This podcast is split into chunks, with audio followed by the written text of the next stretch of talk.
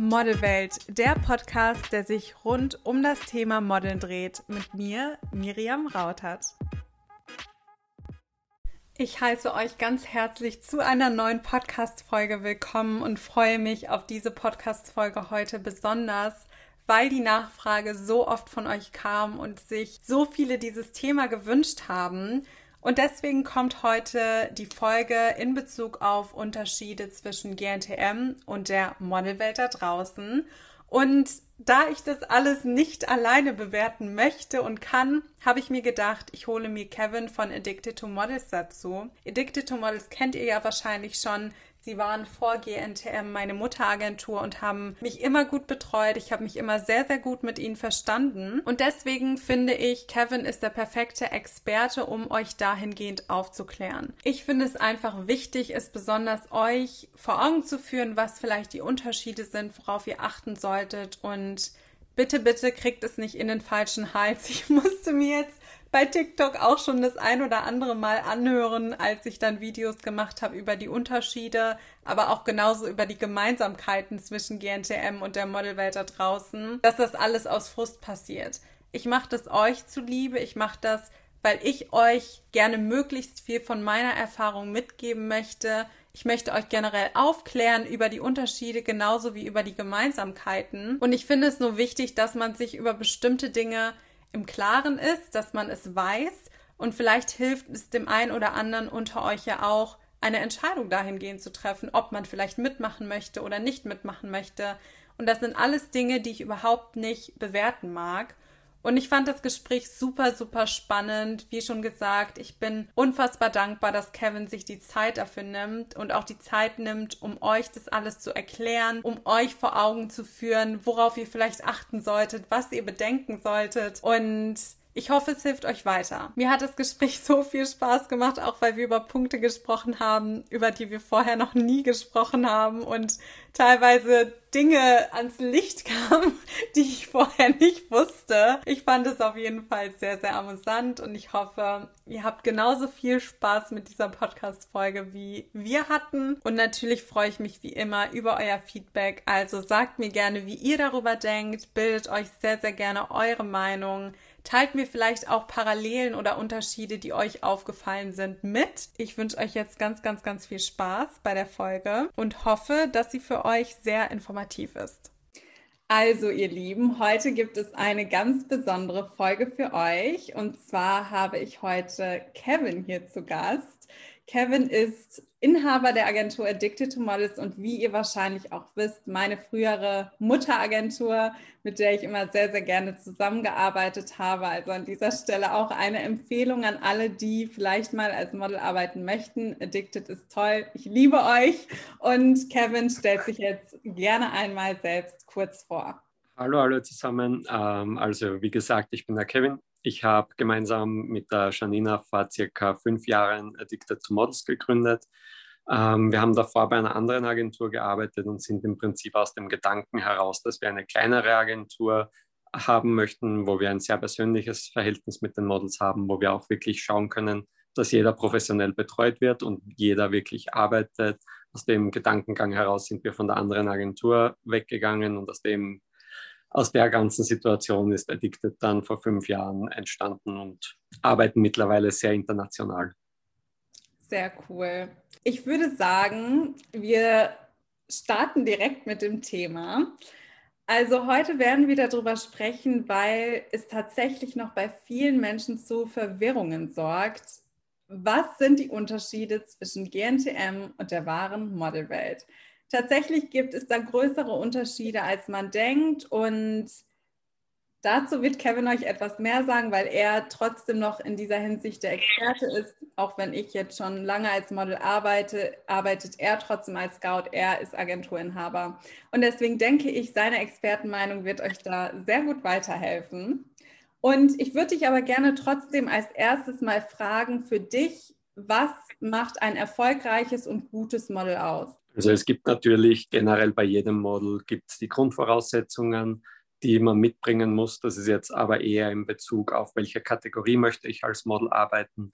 Das heißt jetzt zum Beispiel bei dir, weil du petit bist, bei dir ist es natürlich wichtig, dass du auf deine Haare, auf deine Haut sehr achtest, Bei anderen Models, die mehr in Richtung High Fashion gehen möchten, ist es natürlich auch wichtig, dass die Größe passt mit den 1,75 bis 1,80 circa und dass die Maße in Ordnung sind. Also man sollte natürlich auf sich selbst acht geben und auf seinen Körper.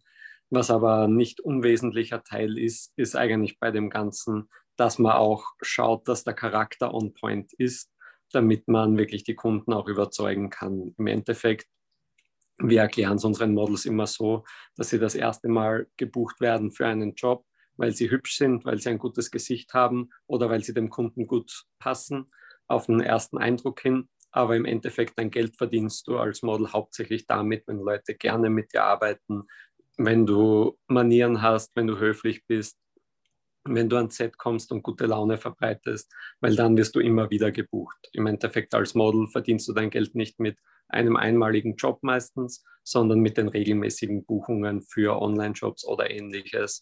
Und da ist es natürlich wichtig, dass der Charakter auch stimmt und dass das Ganze professionell ist und dass die Abwicklung von Jobs mit dir einfach einfach ist als Model. Eine kurze Frage hierzu direkt mal. Wenn jetzt jemand die perfekten Voraussetzungen mitbringt, aber der Charakter absolut nicht stimmt, also man unzuverlässig ist, zickig ist oder was auch immer, ist das für euch dann ein Grund zu sagen, wir arbeiten mit dieser Person nicht zusammen? Ähm, man weiß sowas ja oft am Anfang nicht. Also es ist oft so, man fängt halt im Prinzip an mit einem Model zum Arbeiten beim ersten Mal. Wenn man jemanden trifft, sind die meisten noch unsicher, wissen auch nicht ganz, was kommt wirklich auf einen zu. Wir sind halt dann eher so weit, dass wir sagen, wir nehmen die Models an der Hand, versuchen mit ihnen das so herauszuarbeiten, dass es in die richtige Richtung geht. Aber ich muss ehrlich sagen, es ist auch vorgekommen, dass wir Models unter Vertrag hatten, wo wir nach einigen Wochen oder Monaten gesagt haben, leider funktioniert es nicht. Leider harmoniert das Ganze nicht. Und ich muss auch von Agenturseite sagen, ich war danach erleichtert. Ähm, es war so, als hätte mir jemand eine Last abgenommen, weil es natürlich für uns dann auch nicht angenehm ist, mit der Person zu arbeiten. Aber ich glaube, das ist überall im Leben so. Man hat halt einfach Personen, mit denen funktioniert es jetzt vielleicht nicht hundertprozentig.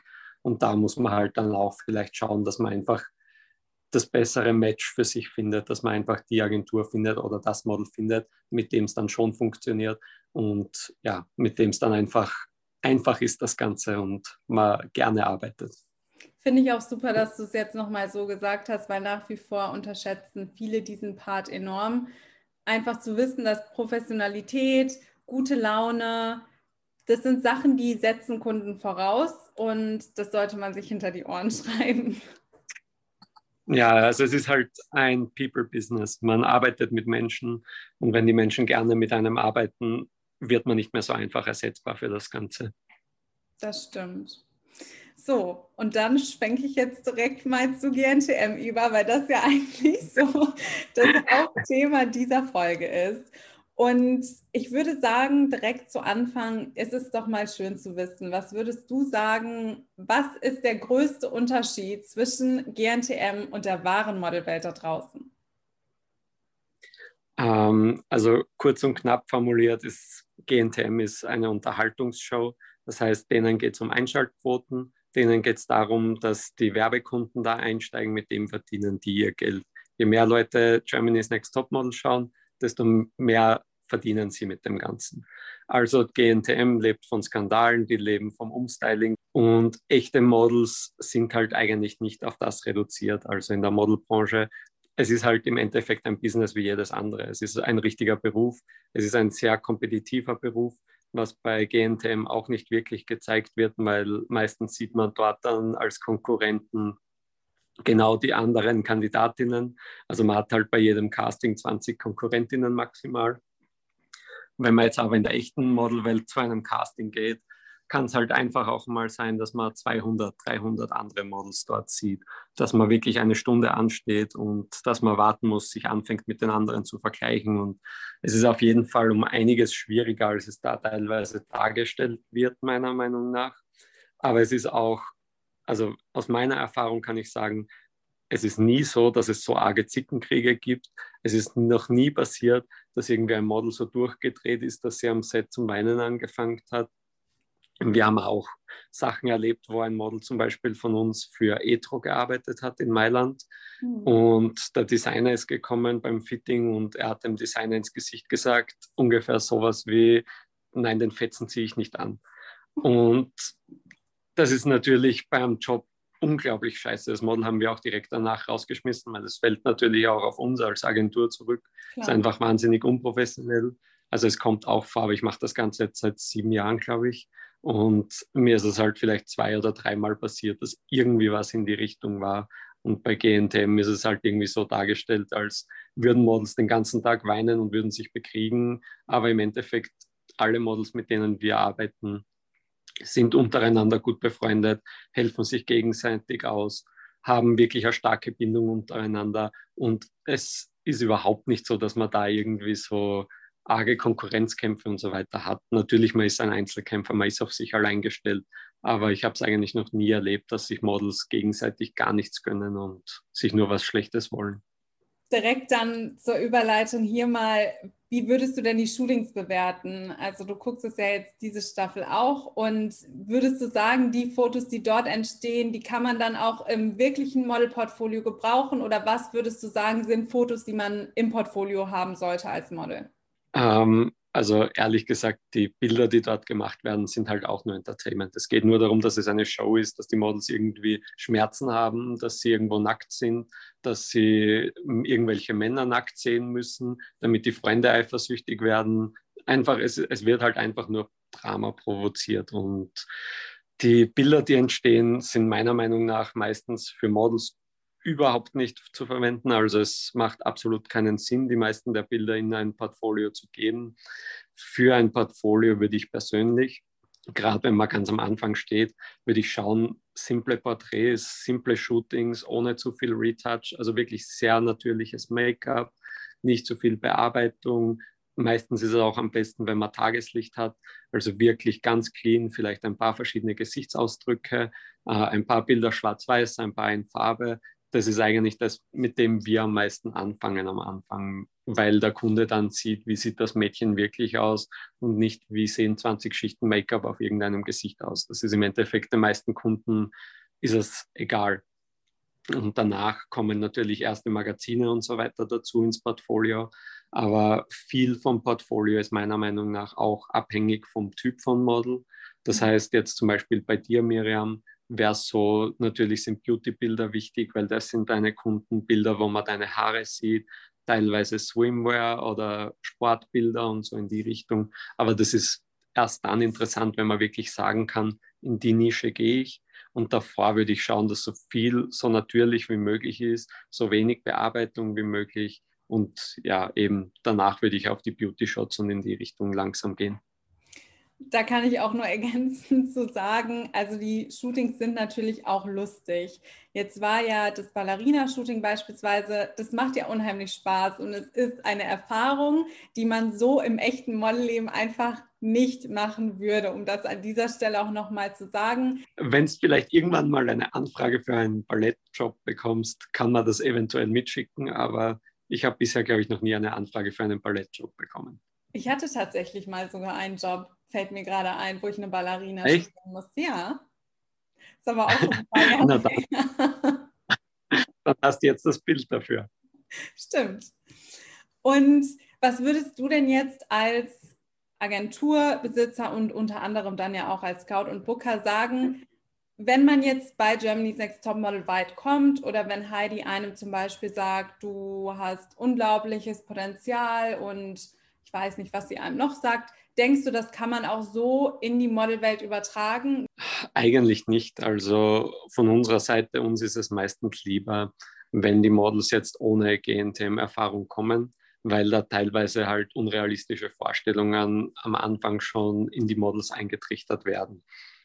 Wir haben da Leute gehabt, die bei GNTM waren, ist schon einige Jahre her aber denen hat Heidi dann gesagt, ja, sie dürfen oder sie sollten keine Jobs unter 1500 Euro Tagesgage machen.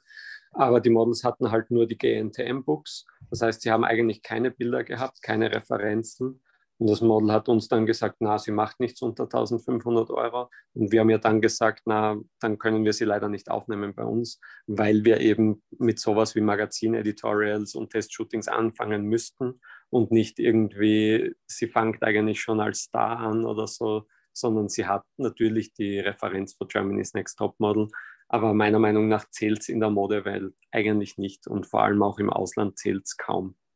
In Deutschland ist es natürlich ein Name, da kennt man das Ganze natürlich, aber in Bezug auf Mailand, Paris, London, denen ist halt egal, wenn du bei Germany's Next Topmodel dabei warst. Die Follower und so weiter zählen natürlich, also das ist auf jeden Fall ein sehr positiver Aspekt von dem Ganzen. Aber ansonsten modeltechnisch ist es halt schwierig, das Ganze irgendwie umzulegen. Ich glaube auch, dass Heidi teilweise natürlich weiß, wenn wer Potenzial hat. Also das möchte ich ihr überhaupt nicht streitig machen. Und wenn sie das sagt, dann hat sie sicher in gewisser Weise recht. Ähm, es wird halt teilweise einfach auch falsch beziehungsweise zu einfach dargestellt, meiner Meinung nach in der Show. Und meiner Meinung nach sollte ein Model, wenn jetzt zum Beispiel auch, egal wie weit es kommt, wenn es wirklich modeln möchte in Zukunft, nicht irgendwie Influenzen oder Schauspielen oder irgendwas in Richtung Künstler oder Artist-Sachen, sollte das Model danach sich auch überlegen, wirklich zu einer richtigen Agentur zu gehen, sich dort zu bewerben und auch wirklich offen sein, dass man an dem Ganzen arbeitet, weil Modeln, wie gesagt, eine andere Nische ist, wie das, was Germany's Next Top Model eigentlich bedient. Und ist es denn als ist dann so ähm, als Frage jetzt, die bei mir aufkommt und vielleicht auch bei den Zuhörern, würde denn jetzt so ein Kunde wie, ich sage jetzt mal Zalando oder irgendein anderer Online-Shop, würden die einem mehr zahlen als anderen Models, nur in Anführungszeichen, weil man bei GNTM war? Ähm, es kommt teilweise auch ein Job drauf an, aber jetzt zum Beispiel bei E-Com, also bei Online-Shops, ist es meistens so, wenn man wirklich nur das Shooting hat, dass die die fixen Budgets dafür haben. Das heißt, du bekommst dann nicht wirklich mehr. Also es ist für die Agentur nicht möglich, dass du da mehr rausholst. Es ist dann vielleicht manchmal möglich, dass die irgendwie 100 oder 200 Euro rausholen bei dem Ganzen. Aber gerade so Konzerne wie Zalando, die haben halt die fixen Budgets. Da haben sie eine vorgefertigte Rate. Andere Kunden ist es natürlich was anderes. Wir haben auch Kunden, die anfragen, die ganz klar dazu schreiben, wenn ihr Models habt, die knapp drüber liegen vom Budget her, schickt die bitte auch mit. Dann schauen wir, ob wir das irgendwie durchbekommen. Aber gerade bei Online-Shops haben die meisten Firmen auf ein Jahr das Budget geplant dafür und da müssen sie sich dann auch halten, weil es sind ja doch sehr große Konzerne. Was wäre denn für euch so ein No-Go? Also was wäre ein Grund zu sagen, okay, nach GNTM vertreten wir dieses Model nicht? Ähm, also es ist auch ein bisschen schwierig zu sagen, weil man das irgendwie pauschal nicht einfach so machen kann, meiner Meinung nach. Das Problem ist halt, man bekommt von GNTM in der Serie meiner Meinung nach ein Image aufgedrückt und nach dem Image wird man natürlich auch beurteilt. Wir haben auch, also wir bekommen wirklich sehr viele von den Kandidatinnen immer wieder als Bewerber und wir schauen uns dann natürlich Videos an, wo man so Zusammenfassungen sieht oder wo man vielleicht merkt, wie ist das Mädchen und so weiter. Und wir haben schon öfter gemerkt, dass eigentlich die ganzen Mädels, dass die ganzen Mädels total falsch dargestellt werden und dass man eigentlich dann ein sehr falsches Bild vermittelt kriegt. Also es ist in der Hinsicht meiner Meinung nach auf jeden Fall nachteilig, vor allem weil die Videos beziehungsweise einige der Szenen für immer einsehbar sind im Internet. Und wenn da jetzt irgendwie zum Beispiel was wäre, dass ein totaler Zickenkrieg ausbricht oder jemand richtig ungut ist oder irgendwas in die Richtung, was für eine weitere Karriere schädlich sein könnte, respektlos zu einem Kunden oder irgendwie in die Richtung, das würde von unserer Seite auf jeden Fall ein Ausschlusskriterium sein, weil man die Videos beziehungsweise die Bilder und die ganzen Presseartikel, die danach natürlich auch noch kommen, nie wieder wegbekommt. Und manche der Kunden, gerade Richtung High Fashion, sind sehr aufs eigene Image bedacht. Und wir haben da selber schon die Erfahrung gehabt, dass wir teilweise von Models Bilder aus Google löschen mussten und eine eigene Firma dafür engagieren mussten, dass alle Google-Einträge, die einen gewissen Betreff hatten, gelöscht wurden, weil eine Marke, ähm, Louis Vuitton war es damals, das Model buchen wollte, aber eben das Model nicht zum Image von Louis Vuitton gepasst hat. Und die, also die Kunden haben da halt wirklich strenge Vorgaben und halten sich halt wirklich auch an die Brand Strategies. Also würdest du sagen, es kann sehr nachteilig sein, besonders für gewisse Marken, wenn Kunden das sehen. Ja, auf jeden Fall. Crazy, crazy. Ich finde es so gut, dass du mal deine Meinung mit einbringst, weil es bringt halt nichts, wenn ich sage, wie ich das sehe, weil ich bin auf dem Gebiet, muss ich auch ganz ehrlich sagen, nicht so ein Experte wie du. Du arbeitest ja direkt mit den Kunden zusammen. Ich werde ja im Endeffekt auch nur gebucht von den Kunden. Und deswegen ist deine Meinung oder beziehungsweise deine ja, Äußerungen sind Gold wert. Also für alle, die hier zuhören, mit der Info kann man im Endeffekt machen, was man möchte. Ich habe mich ja auch für den Weg mhm. GNTM trotzdem entschieden und da würde ich dich auch gerne direkt an dieser Stelle fragen, was hast du dir eigentlich gedacht, als ich, als ich dich angerufen habe und gesagt habe, dass ich gerne teilnehmen möchte? Ja, man muss dazu sagen, du hast das ja super creepy gemacht davor. Das ist so ungefähr, wie wenn eine meine Frau sagt, ja, wir müssen reden. Und dann hast dich nie wieder gemeldet, so in die Richtung. also es war ungefähr so, können wir kurz reden? Und dann hast dich drei Stunden nicht gemeldet und dann haben wir eh telefoniert. Und im ersten Moment, dass du mir, also als du angefangen hast, das zu erzählen, habe ich es mir eh schon gedacht, weil wir davor ja auch schon mal über GNTM gesprochen haben und du schon immer gesagt hast, du siehst es als Sprungbrett, du möchtest es auf jeden Fall probieren. Und also ich habe es mir, wie du angefangen hast zu erzählen, habe ich mir schon gedacht, dass es darauf hinausläuft. äh, Im ersten Moment habe ich mir gedacht, um Gottes Willen, wieso? Weil du natürlich schon, du hast halt davor schon als Model gearbeitet. Du hast eigentlich das Sprungbrett nicht wirklich gebraucht, aber wir haben dann ja eh weiter darüber geredet. Und es ist meiner Meinung nach für dich auch die richtige Entscheidung gewesen, das so zu machen. Habt ihr auch Models gehabt, wo du sagst, es ist auf jeden Fall die falsche Entscheidung gewesen oder wäre die falsche Entscheidung, wo du wirklich, weil bei mir hast, du hast es mir ja nicht versucht auszureden oder du hast ja auch nicht gesagt, mach das auf gar keinen Fall, sondern du hast mir ja den Spielraum gelassen, wo ich euch auch unfassbar dankbar für bin. Also all meine Agenturen, ihr standet da ja trotzdem sehr hinter mir. Aber gibt es Models, wo du gesagt hättest, nein, mach es auf gar keinen Fall? Ja, so ziemlich jedes Model, das irgendwie was mit High Fashion zu tun hat, dem würde ich hunderttausend Mal sagen, bitte, bitte, bitte, bitte tu es nicht. Weil gerade bei den Marken ist halt Image eigentlich alles und da ist die Marken zahlen dafür, dass du unverbraucht bist, gerade am Anfang. Und wenn du dann irgendwie nur irgendwo in eine falsche Richtung kommst, verbaust du da eigentlich die ganze Karriere mit ein paar falschen Entscheidungen dort. Für Leute, die es wirklich für Influencing, ähm, für Moderation, Schauspiel in die Richtung verwenden möchten oder damit sie eine öffentliche Präsenz aufbauen, für die ist es auf jeden Fall eine, eine Möglichkeit, an die Öffentlichkeit zu kommen, aber es ist genauso das Dschungelcamp eine Möglichkeit, an die Öffentlichkeit zu kommen. Es kommt halt dann darauf an, wie sehr man sich verkaufen möchte für solche Sachen auch. Aber ja, bleibt natürlich jedem selbst überlassen. Aber es gibt sehr viele Models, wo ich auf jeden Fall sagen würde, es wäre hundertprozentig die falsche Entscheidung, dorthin zu gehen. Und du als Scout schaust oder beziehungsweise als Agenturenhaber schaust es denn dann aktiv? Guckst du dir die Sendung an und denkst, okay, die hat Potenzial, die könnte bei uns in die Agentur passen? Oder ist das eine Sache? Ich hatte da ja auch im Vorfeld mit Dustin drüber gesprochen. Für die, die es nicht wissen, Dustin war mein Booker bei Modelberg. Und er meinte ja auch ganz klar, also ich gucke mir das nicht an, vielleicht gucke ich es dir zur Liebe mal. Ja, also es war bei mir auch das Gleiche. Ich habe auch natürlich früher habe ich immer geschaut oder immer. Natürlich früher schaut man halt so nebenbei manchmal oder so, aber jetzt eigentlich, dass ich es aktiv geschaut hätte in den letzten Staffeln, war nie irgendwie der Fall. Ich schaue es jetzt eigentlich nur wegen dir, weil du dabei bist, äh, weil wir natürlich auch im Vorfeld darüber geredet haben. Aber sobald du rausfliegst, haben sie einen Zuschauer weniger, sage ich mal. Nicht gut für die Quote. Na, sie hätten dich länger dabei lassen sollen. Wie findest du die Staffel? Also, was würdest du sagen als Experte? Muss jetzt keine Namen oder Favoriten nennen, aber nur so dein Eindruck generell. Ähm, also, ich muss sagen, ein paar der Mädchen haben auf jeden Fall Potenzial. Also, finde ich auch wirklich interessante Gesichter dabei, ähm, aus denen man hundertprozentig Models machen kann. Äh, es kommt natürlich immer darauf an, wie sie beim Umstyling dann verunstaltet werden, aber das sieht man dann in den nächsten Wochen hoffentlich bald. Ich hoffe, dass du da noch dabei bist, weil das ist immer die lustigste Folge, soweit ich mich erinnern kann. Ähm,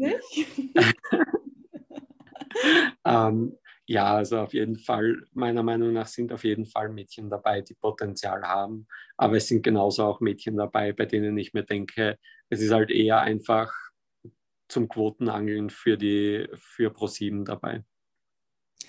Danke, auf jeden Fall, Kevin. Ich würde sagen, wir haben die wichtigsten Fragen geklärt. Ich bin unheimlich dankbar für deine Expertenmeinung. Auch für mich sehr interessant, es nochmal aus deiner Perspektive zu hören, weil tatsächlich in diesem Umfang haben wir davor noch nie drüber geredet. Wir hatten es immer mal angeschnitten. Ja. Du hast ja auch gerade gesagt, ich glaube, wir hatten da mal in irgendeinem, ich glaube, ich hatte mal eine Fragerunde gemacht und da wurde ich gefragt, wie ich GNTM finde und da ja. haben wir dann mal kurz drüber geredet, glaube ich. Aber ansonsten wusste ich tatsächlich jetzt deine Meinung dahingehend auch nicht so ausführlich. Und deswegen war es auch für mich total spannend, sich das jetzt anzuhören. Ich danke dir auf jeden Fall sehr für deine Zeit und bin sehr happy, wenn jetzt die Leute zuhören, die Potenzial haben oder die selbst sagen, sie identifizieren sich mit euch als Agentur. An wen können sie sich da wenden? Ähm, also von den Bewerbungen her am besten immer an die Anna wenden. Das wäre scouting at addictedtomodels.com oder einfach uns auf Instagram schreiben. Also wir sind dort auch immer erreichbar und machen auch dort die Bewerbungen. Also das ist auch überhaupt kein Problem. Aber ich möchte auch sagen, danke dir auch, Miriam, ähm, fürs Gespräch. War sehr, sehr nett, wie immer. Also es ist sehr angenehm, mit dir zu reden. Das freut mich sehr. Und dann würde ich sagen, wir sehen uns ja wahrscheinlich und hören uns sehr zeitnah wieder. Und ich hoffe, euch als Zuhörer hat die Folge gefallen. Und danke, dass du da warst. Danke. Und jetzt würde mich total interessieren, wie denkt ihr über das Ganze? Habt ihr vielleicht schon mal darüber nachgedacht, euch bei Germany's Next Topmodel zu bewerben? Und wie hilfreich waren die Einschätzungen von Kevin für euch? Schreibt mir da gerne bei Instagram auf dem Instagram-Account Modelcoaching unterstrich, denn das würde mich tatsächlich sehr interessieren. Mich hat total gefreut, mit Kevin zu quatschen, vor allem weil ich so intensiv auch noch nicht vorher mit ihm darüber gesprochen hatte. Ich kannte zwar seine Meinung zu dem Ganzen, aber er hat jetzt auch noch mal viele Aspekte benannt, die ich vorher so auch nicht wusste. Und deswegen war es auch für mich total spannend, dieses Gespräch mit Kevin durchzuführen. Abschließend kann ich da von meiner Seite auch nur noch mal zu sagen, im Endeffekt muss man irgendwie auch schauen, was man selbst möchte. Ich wollte immer bei GNTM teilnehmen und das war eine Sache, die mir auch Kevin nicht hätte ausreden können, aber er hat sich dahingehend ja auch sehr klar geäußert. Ich danke euch fürs Zuhören. Ich danke euch generell für euren Support dass ihr mir hier folgt. Ich sehe auch, wie fleißig wir wachsen und es macht mich so glücklich. Es kommen so viele Leute dazu. Ich kriege so tolles und süßes Feedback, vor allem von den Leuten, die wirklich als Model arbeiten möchten und die mir sagen, Miriam, dank deines Podcasts haben wir nochmal Motivation gefunden. Dank deines Podcasts mache ich jetzt weiter und das freut mich natürlich sehr. Demnach, wenn ihr mir eine riesige Freude machen möchtet, dann lasst mir doch super, super gerne eine Bewertung bei iTunes da. Bei Spotify geht es leider nicht, da kann man Podcasts nicht bewerten, aber bei iTunes geht der Podcast dann im Ranking weiter nach oben. Mehr Menschen werden darauf aufmerksam und außerdem freue ich mich auch riesig, euer Feedback zu lesen. Deswegen würde ich mich freuen, wenn ihr euch kurz die Zeit nehmt und auch wenn ihr mir ein Abo dalasst, denn auch das hilft mir zu sehen, dass ihr am Start seid, dass ihr interagiert, dass euch dieser Content weiterhilft. Und ich hoffe dann natürlich, dass wir uns auch in der nächsten Podcast-Folge wieder hören.